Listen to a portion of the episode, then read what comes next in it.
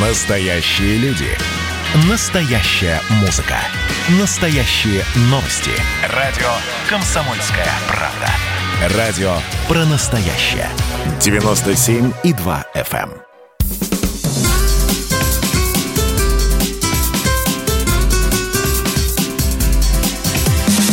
Программа с непримиримой позицией.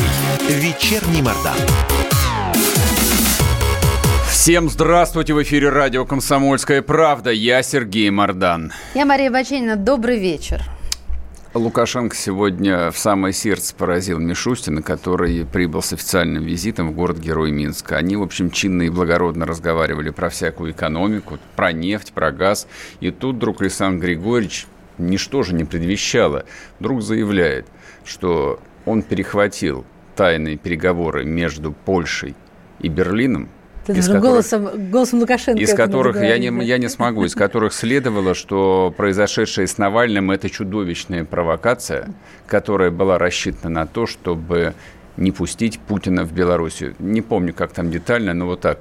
А на лице Мишустина отразилась высшая степень изумления, и он, мне показалось, ну, совершенно не знал, как на это реагировать. Мы, мы на это отреагируем чуть попозже.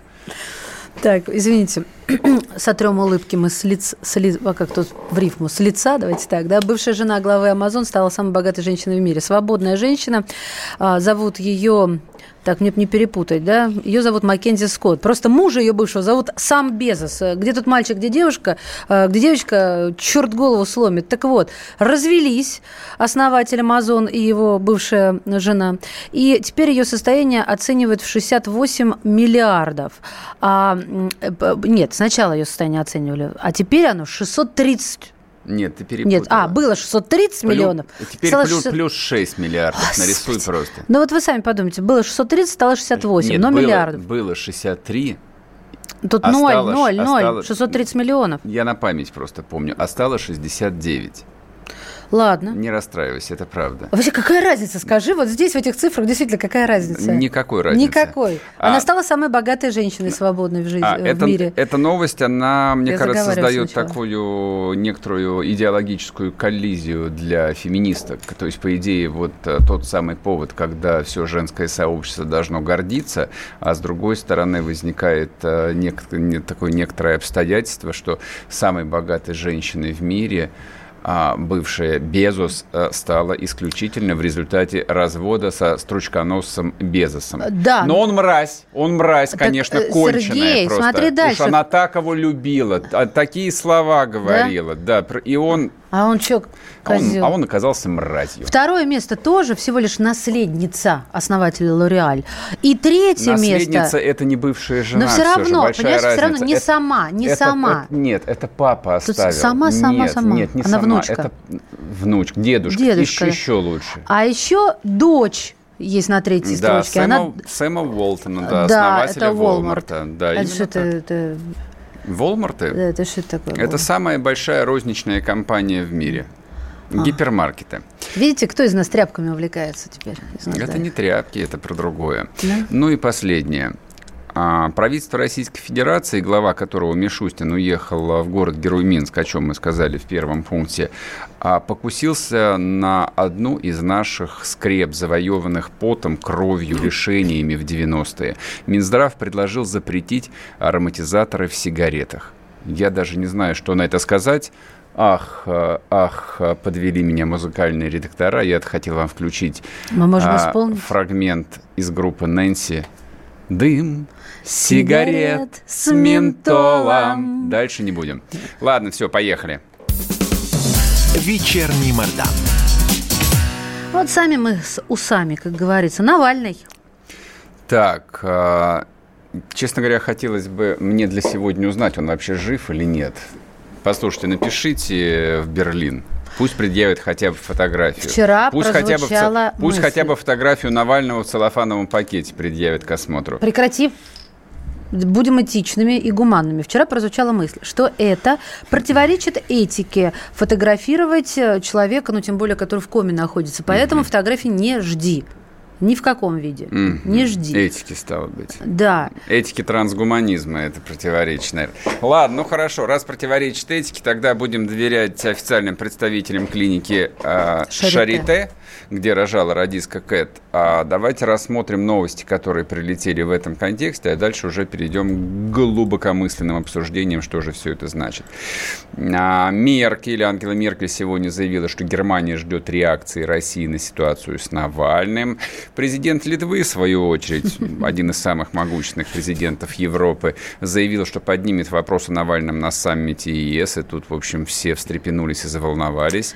Кремль Но... Э, устами пресс-секретаря секретаря сообщил, что не видит пока никаких оснований для санкций против России за Навального. А, вообще это неправильно так формировать заголовки. Я бы даже поставила это на карандаш своим коллегам, потому что там вообще не было «мы не видим оснований нас наказывать». Вот это такое. Это, там, там был, вообще там, было по-другому сказано. Там было примерно так. Нет. На этот счет, кстати... Я могу меня... процитировать. Да, это не важно совершенно. Вот а, самое последнее дело, мне кажется, цитировать Дмитрия Пескова. Давай еще... Мне нравится цитировать Дмитрия Пескова. А хуже этого только цитировать Марию Марию Захарову, мне Могу? кажется, еще более Причем на память? Я просто э, вот о чем подумал, э, посмотрев на целый ряд заявлений Пескова именно в ситуации с Навальным, мне кажется, вот это вот сложившаяся за последние годы традиция, когда все, а, когда государственную позицию России по ключевым вопросам а, комментирует исключительно пресс-секретарь президента, вот в данном случае она выглядит, мягко говоря, весьма сомнительной. Смотрите, с точки зрения, с точки зрения пиар-стратегии, когда вы читаете тексты, там написано «пресс-секретарь президента Российской Федерации», а дальше идет какая-то бла-бла-бла-бла-бла, Навальный отравили новичок. Очевидно, что фамилия Путина – напрямую ассоциируется с Навальным, с новичком, с отравлением. Чем больше, чем больше, чем чаще это повторяется, тем ассоциации становятся четче и короче. Из этого какой следует вывод? Пресс-секретарь президента должен комментировать исключительно вопросы, относящиеся к президенту. А для комментариев подобных вопросов, как отравление Навального, я не знаю, поносу Дмитрия Гудкова, а схождение с рельсов паровоза в Восточной Сибири и прочего, должен быть некий официальный представитель Кремля, Российской Федерации, правительства, чего угодно. Ну, вот, например, есть официальный представитель «Газпрома». Вот есть, вот буквально есть такая должность. Там был человек по фамилии Куприянов. Я не знаю, может быть, он до сих пор там числится. А помню, когда была очередная Украина, значит, российская газовая война, он комментировал это каждый божий день. Не пресс-секретарь президента, ни президент «Газпрома», ни глава российского правительства данный вопрос не комментировали. У нас, а, ну, такая довольно стандартная ситуация, когда пресс-секретари больших руководителей то, то ли стараются все время быть на виду, то ли, в общем, ну, как я бы бы это... сказала, это традиция, а не да, ситуация. Нет, это, традиция очень короткая. Еще 10 лет назад никакой э, такой традиции близко даже не было. Она сложилась, ну, считай, последние лет 5 на выходе вот получается именно то, что я говорю. Ты вспомни неделю назад, когда мы спрашивали, какого черта, какого черта Песков делает заявление о том, что Кремль поддерживает идею, чтобы Навальному прислали самолет. Мы же сами здесь вопили, что какого черта вообще Кремль занимается эвакуацией Навального? Вы вообще в своем уме? Но вот люди, которые занимаются политтехнологиями, пиаром, они вообще понимают, что они делают сейчас? Мне кажется, не очень. Ну, вроде бы как бы частность, а на самом деле глобальных-то никаких тем для обсуждения, связанных с Навальным, пока что и нет. Все реакции очень аккуратные, очень сдержанные. А Меркель, естественно, находится из всех европейских лидеров на линии огня, потому что буквально вчера она еще заявляла, ну, до того, как стало известно о заявлении правительства ФРГ, а Меркель делала отдельное заявление о том, что «Северный поток-2» обязательно должен быть достроен. Соответственно, спустя сутки, в общем, а, непонятно, как она будет эту тему дальше продвигать. Зеленые в Бундестаге сказали, что Северный поток-2 нужно остановить. Несколько там довольно важных американских сенаторов сразу заявили о том, что, конечно же, конечно же, Северный поток-2 нужно остановить. Вообще, Северный поток-2 пока что ну, выдвигается на то, что называется на... Ну, на не, Оскар практически. Не, не, не на линию огня, но, в общем, является, наверное, сейчас основным направлением атаки, вот, э, на котором будут да вся немецкая со, пресса сосредоточены все санкции. А может быть и нет, а может быть возникнет что-то еще. А Политологи проанализировали, ну, я, по крайней мере, прочитал несколько там больших статей о том, что есть какой набор уже сейчас существующих юридических инструментов для введения санкций. То есть, просто чтобы было понятно, ни в Штатах, ни в ЕС невозможно взять и просто так ввести какие-то санкции. Для начала должен быть принят некий э, системный документ, который э, регламентирует их введение. И там указывается определенный список, в связи с чем, и этот список либо может быть расширен, либо нет. Почему новичок? В этом смысле новичок абсолютно универсальное решение. Во-первых, как вчера мы говорили, это супер бренд, такой же, как русские хакеры, как автомат Калашникова, водка и русская мафия. А во-вторых, а, санкции в связи с применением а, химического оружия, тире новичка, уже вводились после Солсбери. Этот документ уже в Европе и уже в Штатах а повторяться есть. нельзя. Они его могут просто расширить и внести туда дополнительный список Поправки. лиц, компаний, организаций, чего угодно. Да. Поэтому, поэтому да, поэтому новичок. Так. Но, но это как бы то что, на, то, то, что вот сейчас вот лежит на столе, и то, что нам представляется более-менее очевидным. А вот то, что представляется не вполне очевидным, мы с вами обсудим в следующей части. WhatsApp Viber 8 967 200 ровно 9702. Идет трансляция в YouTube, YouTube канал «Радио Комсомольская правда». Можете писать там в чате. И не забудьте во время короткого перерыва подписаться на телеграм-канал «Мардан».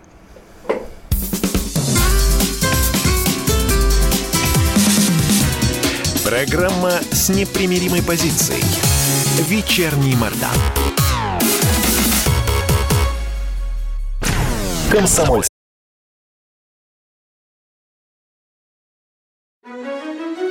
Георгий Бофт. Политолог, журналист, магистр Колумбийского университета, обладатель премии «Золотое перо России» и ведущий радио «Комсомольская правда» авторскую программу Георгия Георгиевича «Бофт знает». Слушайте каждый четверг в 17.00 по московскому времени. А что такое деньги по сравнению с большой геополитикой? Мы денег тут не считаем.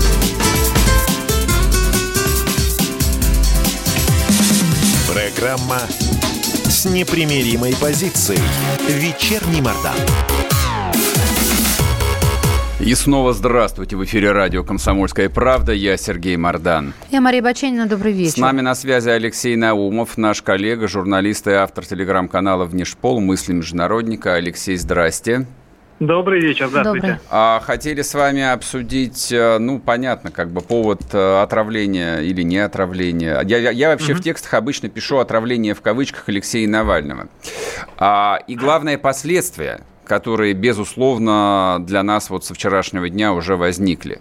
А, поделитесь, пожалуйста, вашими соображениями, а что гарантировано, что вероятно, а и, и, и есть ли что-нибудь такое, о чем мы пока даже помыслить не можем?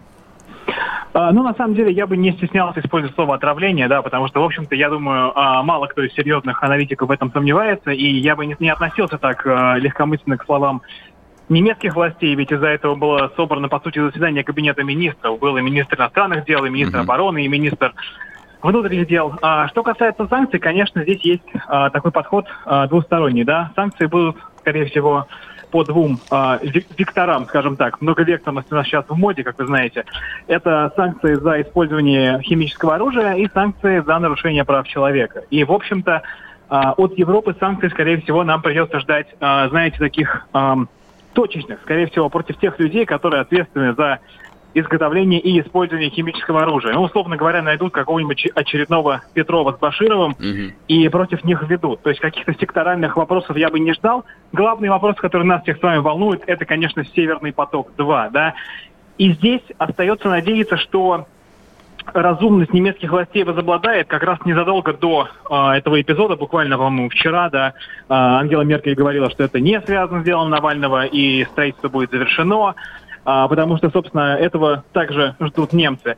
Здесь интересно, что американцы смогут нам предъявить, тем более тут Джо Байден отметился очередным заявлением, что я-то вот, в отличие от Дональда Трампа, я не позволю России в общем-то, да, властвовать, как она хочет, и заставлю ее отвечать за свои слова, за свои действия, буквально так и сказал. И здесь, конечно, может быть ситуация пожестче, потому что принят так называемый Chemical and Biological Weapons Act, то есть закон, да, вот о борьбе с химическими, биологическими использованием этого оружия. И тут возможны многие последствия, вплоть до понижения дипотношений э, и э, санкций против экономики. И это, конечно, усложняется тем, что ситуация стала внутри политической в Америке, связанной с выборами. Но если говорить о датах, о сроках, когда мы можем с вами это ждать, mm-hmm. слава богу, европейцы сказали, давайте мы сейчас посмотрим, что Россия будет делать. И вот 24 сентября будет саммит ЕС, и вот там будет обсуждаться что же Россия будет делать, что же она сделала, и вот и тут уже возможны какие-то заявления. То есть я бы не ждал какого-то срочного э, введения санкций, и в обменнике я бы уже не бежал. А если вы уже побежали в обменнике, можно побежать и немножечко поменять пока обратно деньги, ну, валюту на рубли. Вы знаете, я просто вот вспоминаю 2014 год, э, как вводились э, европейские санкции. Там тоже, в общем, э, вот был такой момент, когда мы тут все расслабились. То есть вроде Крым, значит, так сказать, вернулся в родную гавань, а в Донбассе угу. начались перестрелки, и, в общем, как бы, ну так вот, а, все ни шатка, ни валка. То есть Европа выражала озабоченность вместе с Америкой в течение нескольких месяцев. И вот я помню по себе, я, честно говоря, удивлялся и думал, неужели опять будет как с Грузией, то есть они все это проглотят. Угу. Но прошел там еще месяц, и выяснилось, что они не просто не проглотили, а нам пришлось глотать, глотать и глотать. Вот здесь не будет ли того же самого там накануне ноябрьских выборов, например? Ну, вы знаете, в, э, в США, возможно, и будет, да, но это будут э, санкции, опять же, э, которые в любом случае, скорее всего, рано или поздно были бы введены. Да, я, очень не люблю эту пропагандистскую конструкцию, что мы бы санкции получили в любом случае, но в США, знаете, тут уж как бы в любой непонятной ситуации вводить санкции против России. Дело в том, что случай с Крымом и случай с Донбассом имел одну да, особенность. Там была Украина, которая постоянно давила на а, Европа, США э, вводить санкции. Мы mm-hmm. сейчас, в общем, потонем, если вы нам не поможете. А, с тех пор, э, во-первых, много изменилось. То есть ЕС и США поняли, что, в общем-то, а, Россия санкции выдерживает. В США, в общем-то, недавно было признано, да, что санкционный арсенал против России, который не вредит американским интересам, почти исчерпан. То есть каждые mm-hmm. новые санкции будут вредить э, американцам, которые могут сказать, слушайте, господа политики, давайте вы уже как-нибудь без э, того, чтобы мы страдали, да, могут уже потребовать как-то защитить их собственные интересы. И, соответственно, то есть нет Украины, это внутри, в общем-то, российское дело, российский гражданин пострадал на территории России, то есть здесь, как бы, знаете, ну, можно uh-huh, ограничиться uh-huh. выражением э, озабоченности, уж нет смысла подставлять своих граждан. Да и Россия, в общем-то, показала, что она с санкциями плюс-минус справляется. Я бы не ждал какого-то страшного санкционного удара. Конечно, вот это вот санкционное покалывание продолжится, но апокалипсиса я бы лично пока не ждал. Ну, смотрите, американцы фактически одним росчерком пера остановили строительство Северного потока-2, и вот, насколько я понимаю, они вторым росчерком пера могут окончательно его заблокировать, если действительно введут санкции против балтийских портов, там, на прием а, судов, которые, ну, вот банально возят трубы на трубоукладчик. А трубоукладчика на самом деле тоже у нас нет работающего. Чарский, в общем, как угу. бы так, весьма теоретически для этих задач подходит. Ни шатка, ни валка, да. Совершенно, да. А, да, конечно, понимаете, но опять же мы видим, что возрастает цена этих санкций для самих американцев. То есть это вообще очень большой и важный водораздел санкций против Северного потока-2. Я не исключаю, что если американцы все-таки, значит, в, в пылу э, попробуют окончательно да, э, вводить санкции против контрагентов, то есть против европейских стран, да, которые занимаются уже в частности э, ну и обслуживанием, и покупкой э, сырья, которое через него поставляется, то это повредит их же отношениям с Европой, понимаете? Вот американцы очень любят э, себя, да, они очень, очень любят себя как-то ограничивать и сами как-то страдать. Поэтому э, я не думаю, что эти санкции, которые могут быть действительно введены, законопроект с смешной для русского уха аббревиатурой ПИИСКа, угу. он, в общем-то, может быть принят, но я не думаю, что это будет надолго, потому что даже потом придет Джо Байден, да, например, к власти, и mm-hmm. он начнет восстанавливать отношения с европейскими mm-hmm. странами. Mm-hmm. То есть сейчас уже вводить санкции далеко не так просто, не так весело и не так залихватски и ковбойски, как это можно было сделать раньше. Я, они могут попытаться, но это не будет похоронами, да, Северного потока уколоть могут, но я не думаю, что уже смогут э, окончательно его похоронить и бесповоротно наш Северный поток. Алексей, а что вы думаете по поводу сегодняшнего внезапного заявления Александра Григорьевича, нашего дорогого, который разоблачил мировую закулису? Ой, вы знаете, я бы с э, большой э, опаской к этому относился. Есть еще, вернее, был один большой друг России, господин Захарченко, который говорил после крушения самолета MH17, что он лично видел, как два самолета э, сбили этот лайнер. Потом выяснилось, конечно, что это было не так. Э, я бы поостерегся слишком сильно доверять Александру Лукашенко, но и поостерегся э, относиться к этому совсем как к какой-то шутке. Очевидно, готовится какая-то очень интересная информационная, простите за это слово, многоходовочка. Угу. И э, я думаю, что нам уже ждать осталось недолго, да. И, конечно, интересная теория, которая у нас э, была, что у нас с моими друзьями, да, я не говорю от имени издания сейчас, uh-huh. что, может быть, сам господин Нишустин в Минск привез а, вот эту вот интересную историю а, Александр Григорьевич и сказал ему, дорогой, озвучь, пожалуйста, да, чтобы мы не выглядели совсем уж а, клоунами. Ты нам теперь по гроб жизни должен быть благодарен и а, посмотрим. В общем, я думаю, что давайте дождемся, ждать осталось недолго, и мы с вами сможем или очень хорошо посмеяться, а, увидев очередного Петрова с Башировым, или действительно узнаем что-то, чего, в общем-то, никогда еще не было, да, потому что все а, вот эти много месячные, многолетние, много даже десятилетние разговоры про злой и страшный Запад, который фальсифицирует uh-huh, все uh-huh. подряд, только чтобы Россию как-то прижучить, а, наконец получит какое-то реальное выражение и реальное ну, реальную демонстрацию вот этих злых, коварных замыслов зарубежных буржуинов, простите, как у нас раньше говорили. А слушайте, ну вот э, что касается зловредных буржуинов, то да, это мы уже к этому привыкли, что все зло от них. А как вам а, версии внут... ну, внутренние российские о том, что это отравление было организовано, инспирировано, не знаю, там,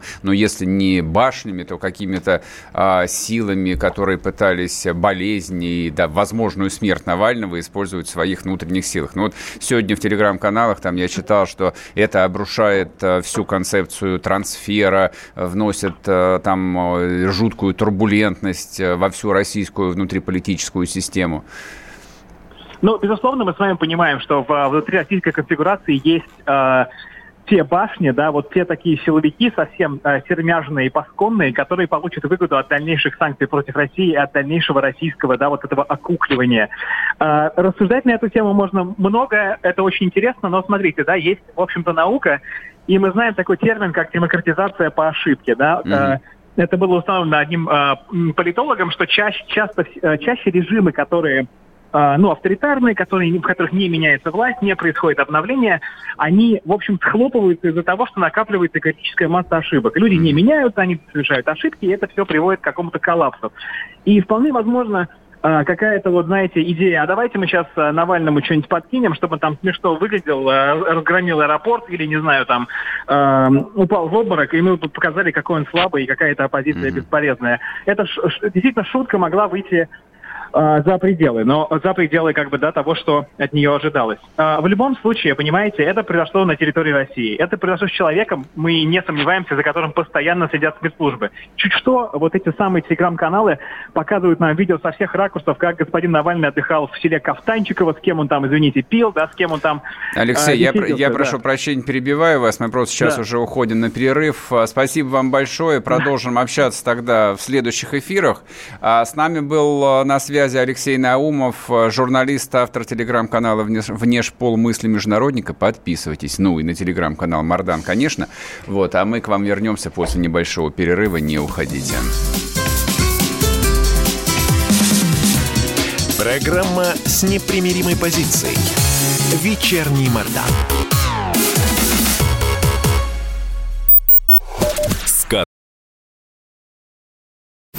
Какие ваши доказательства? Ваши волосы будут мягкими и шелковистыми. Я убью тебя, лодочник! Я сделаю ему предложение, от которого он не сможет отказаться. Ну, за понимание. Я вот думаю, что сила в правде. У кого правда, тот и сильней. Прошлое не дает себя забыть. Запахами, музыкой, фотографиями. Мы помним прозвища своих одноклассников, хотя самих их не видели очень давно. Мы до сих пор в памяти бережно храним правила дворовых игр. Все эти воспоминания оживают в программе «Дежавю». Меня зовут Михаил Антонов. По субботам и воскресеньям в 11 часов вечера мы говорим о том, что нас радовало и огорчало. Какими мы были раньше. Давайте вспоминать вместе. До встречи. Хулиганы.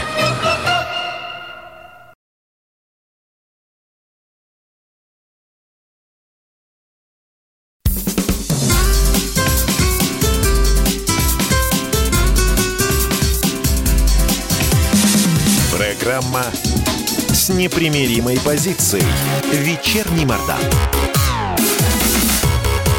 И снова здравствуйте. В эфире радио «Комсомольская правда». Я Сергей Мордан. Я Мария Баченина. Добрый вечер. Сегодняшний день приш... э, принес э, какую-то просто смердящую гору новостей э, по делу Михаила Ефремова. Ну, извините меня за такие эпитеты. Нет, э, я уже вполне отошел от вчерашнего посещения передачи «Пусть говорят», где, собственно, речь шла именно о деле Ефремова. Вот там я, Мне наконец... кажется, ты спал плохо. Я, я, настолько я, там, я там, наконец, познакомился переполнен. с делом Ефремова во всей его а, красоте. ролям В- да, разыгранным, Да, в кавычках, полагаю, да, да? разыгранный по ролям. И, честно говоря, я сегодня был шокирован, потому что я вчера был убежден, что вот... э, этот водевиль будет а, а, продолжаться, его будут тянуть продюсеры максимально долго, насколько у них а, хватит сил и здоровья. Ну, во-первых, один день домашнего ареста – это два дня заключения считается, день за два, да, именно так, конечно. Какой-то теперь подготовленный. Да, с Вот. тобой даже так и Да, не по- поспоришь. да, поэтому вот а, по- это, это не то же самое, что сидеть Хотя, с э, другой в СИЗО. стороны, да. Почему бы и не посидеть? Это во-первых. А Во-вторых, почему э, тогда идет день за два? так считается. Ну, это как странно. Да, хор- там, там вроде получше, чем СИЗО. Потому что до вынесения приговора ты являешься невинным человеком. А, мол, мучаешься. Государство лишает тебя свободы, не зная наверняка, виноват ты или не виноват. Поэтому тебе априори из соображений гуманности считают каждый день за два. Годик посидел, два зачли. Не, в, в этом нет, правда, никакой иронии, там, учитывая, сколько людей сидят в СИЗО, сколько людей невинных сидят в СИЗО и в каких условиях, да, ну, хоть, хоть что-то. Вот, но это не относится совершенно к Михаилу Ефремову. И вдруг сегодня там на лентах появляется новость о том, что ну, сначала Ильман Пашаев сообщил, а, а, что Ефремов признает свою вину. Тоже, в общем, как-то вот... Ну, Он лично, он с оговоркой. ли- ли- лично я в это не поверил, честно говоря, Давайте сначала. я процитирую, как он сказал. Да, и А, потом, да, потом действительно признал. А теперь Значит так. процитирую как. Ваша честь, я раскаиваюсь и признаю свою вину, если это, конечно, сделал я.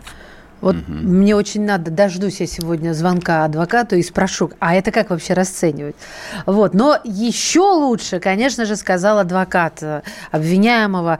Вот сам обвиняемый бледнеет со всеми своими наградами за...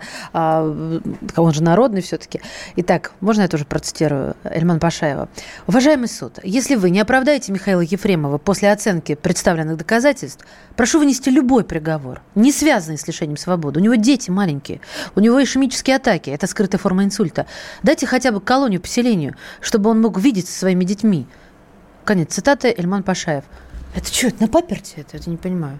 Ну, все правильно. Же он уронил, по-моему, достоинство Слушай, нет, всяческое. нет никаких, во- еще Нет, раз, нет, нет, нет. никаких вопросов к адвокату. Вообще, профессия Серега адвоката, полюбил, да, я после? нет, я не полюбил, я, я их вчера видел в количестве четырех или пяти Так. штук.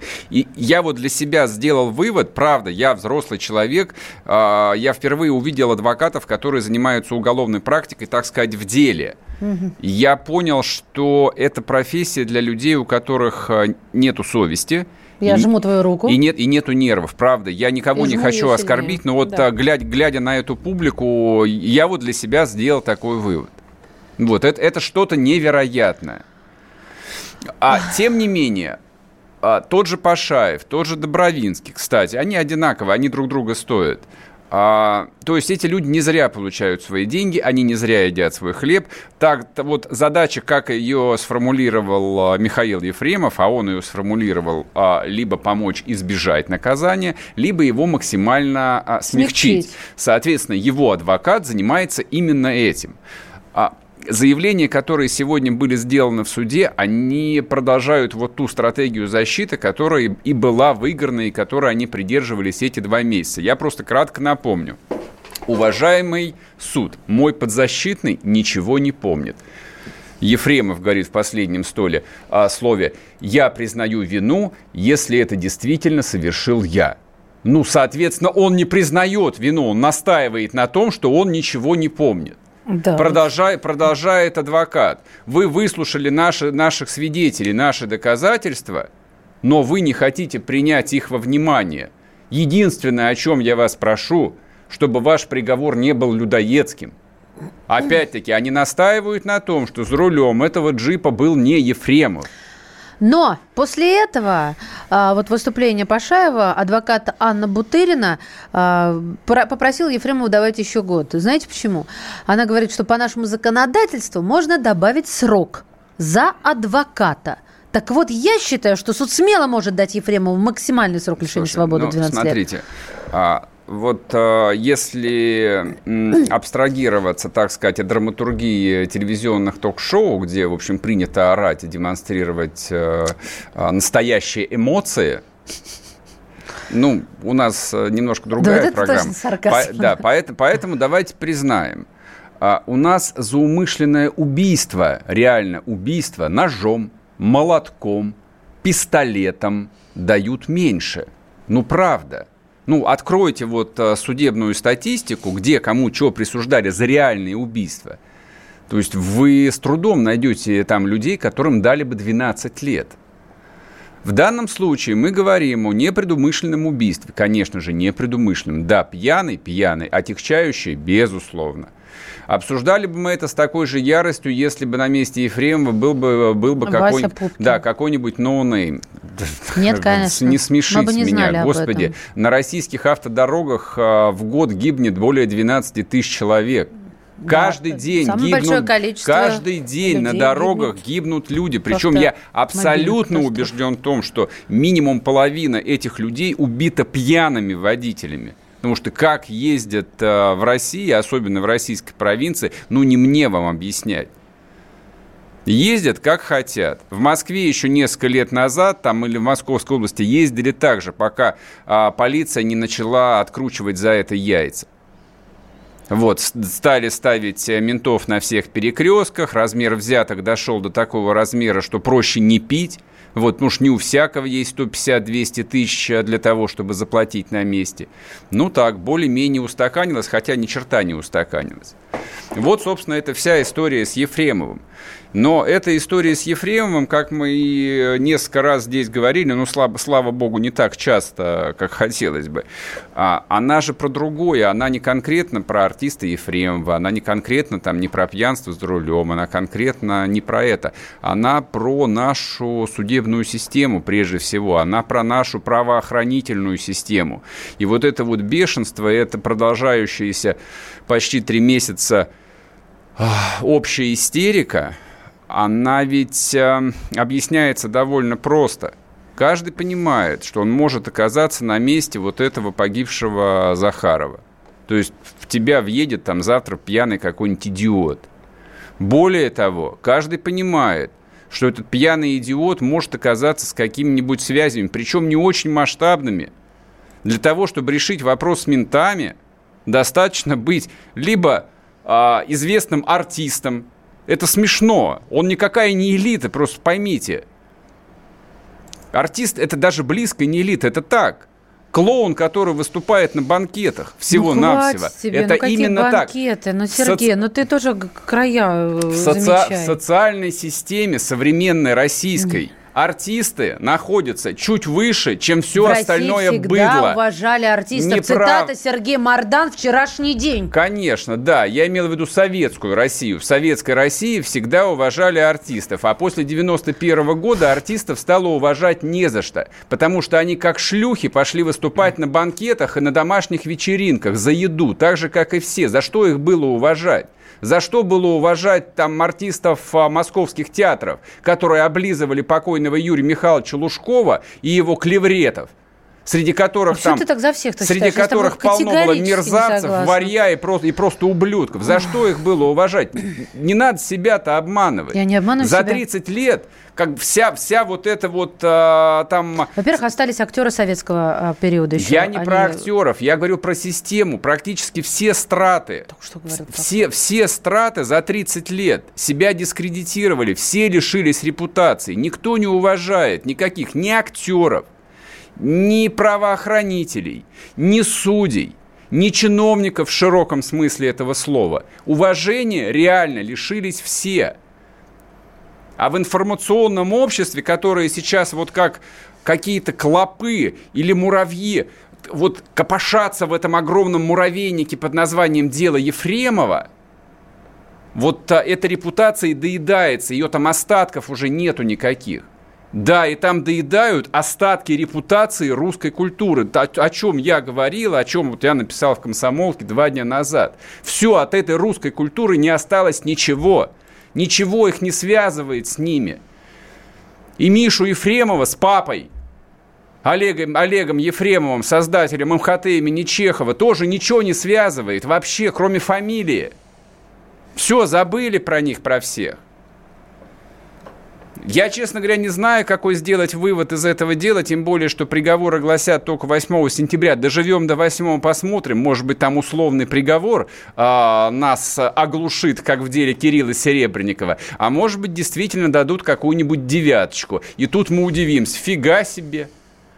За пьяный наезд девяточку. Ну, сколько таких приговоров по России великой, великой. И дальше будем обсуждать, как устроена российская жизнь. Кто здесь право имеет, а кто червяк под ногами. Вернемся после перерыва, не уходите.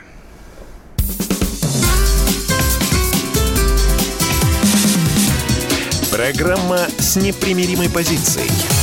Вечерний Мордан.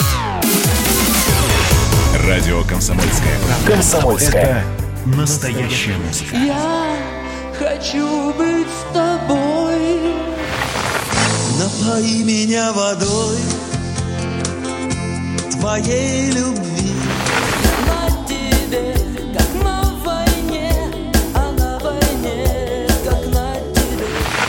Настоящие эмоции. Это то, о чем я, в принципе, мечтал всю свою сознательную жизнь. И настоящие люди. Мы ведь не просто вот придумали и пошли на полюс. Мы к этой цели своей, ну, лет 10 готовились, шли. Радио «Комсомольская правда». Живи настоящим.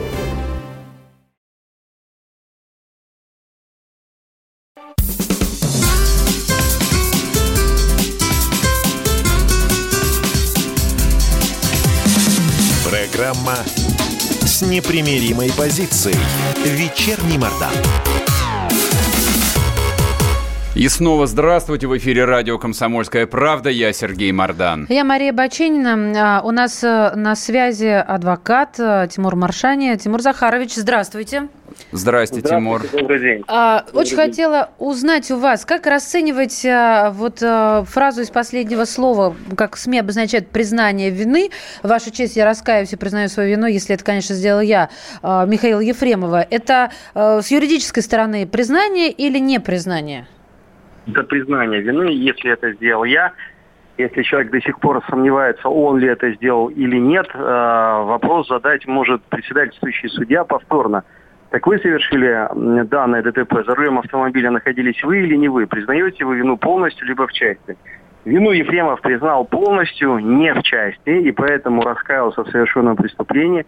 А слово «если в этом автомобиле сидел я за рулем», или за рулем сидел я, но это вот это уродливо-комическое такое очень гротескное высказывание, которое говорит о том, что до сих пор, с учетом давления защитников, Ефремов продолжает играть эту роль, которую вот ему навязали, наверное, Жертва не очень. такой. Да, даже не жертва, а человека, который а, потерял память в результате удара. Такое краткосрочно бывает. На самом деле это действительно может так произойти.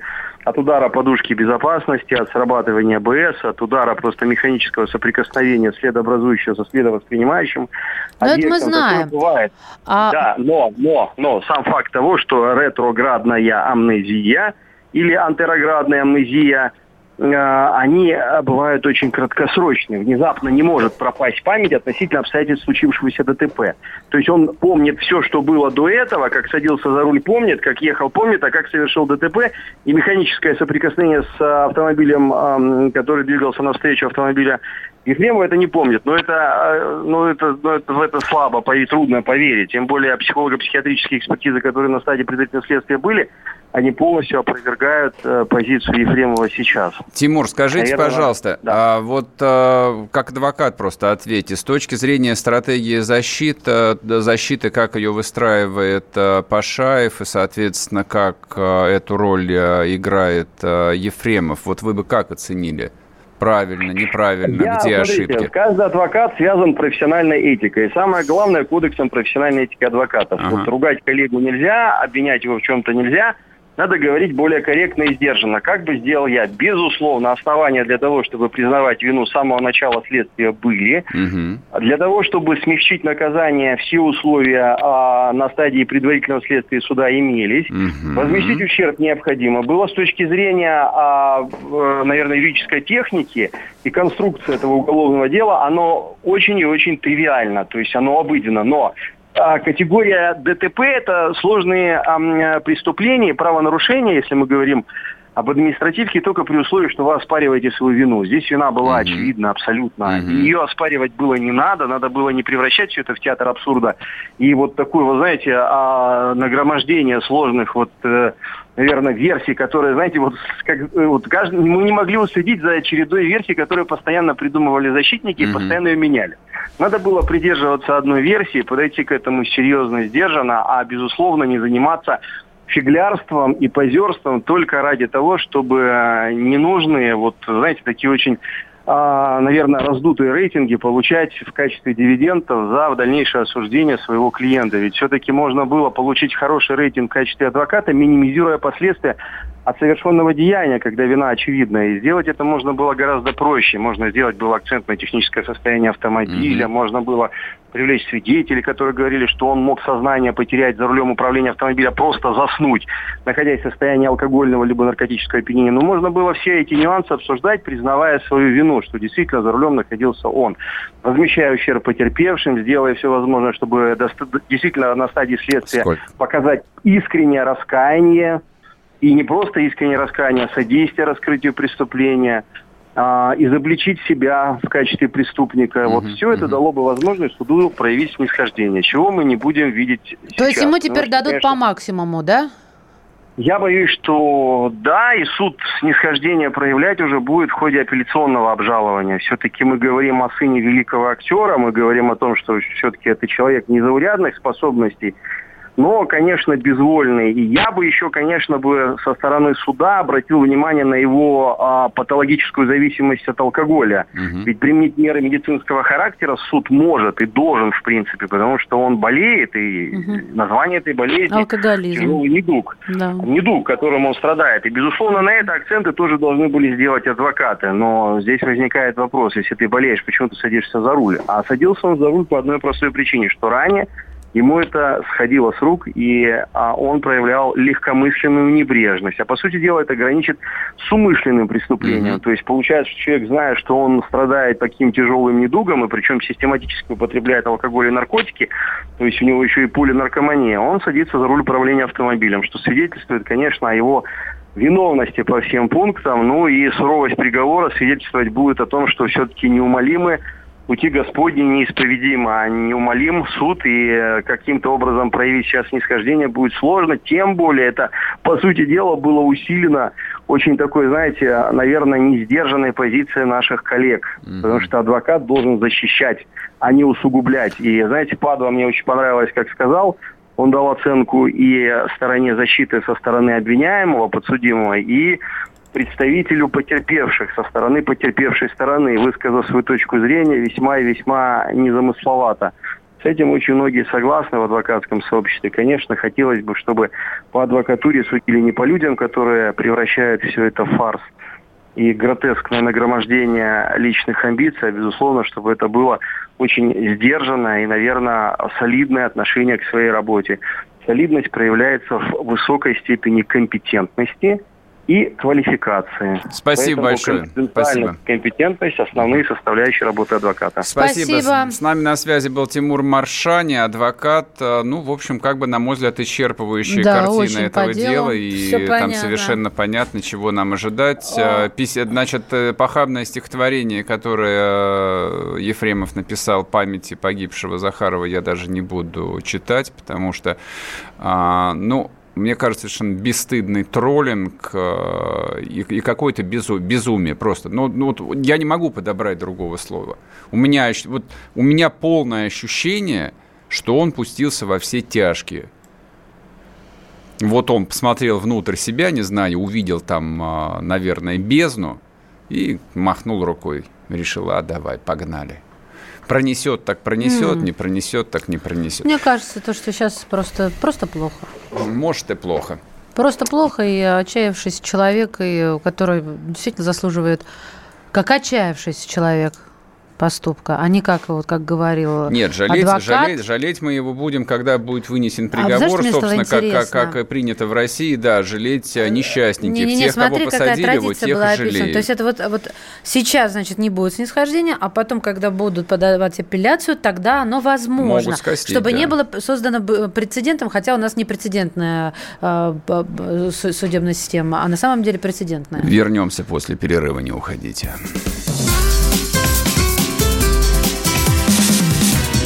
Программа с непримиримой позицией. Вечерний Мордан.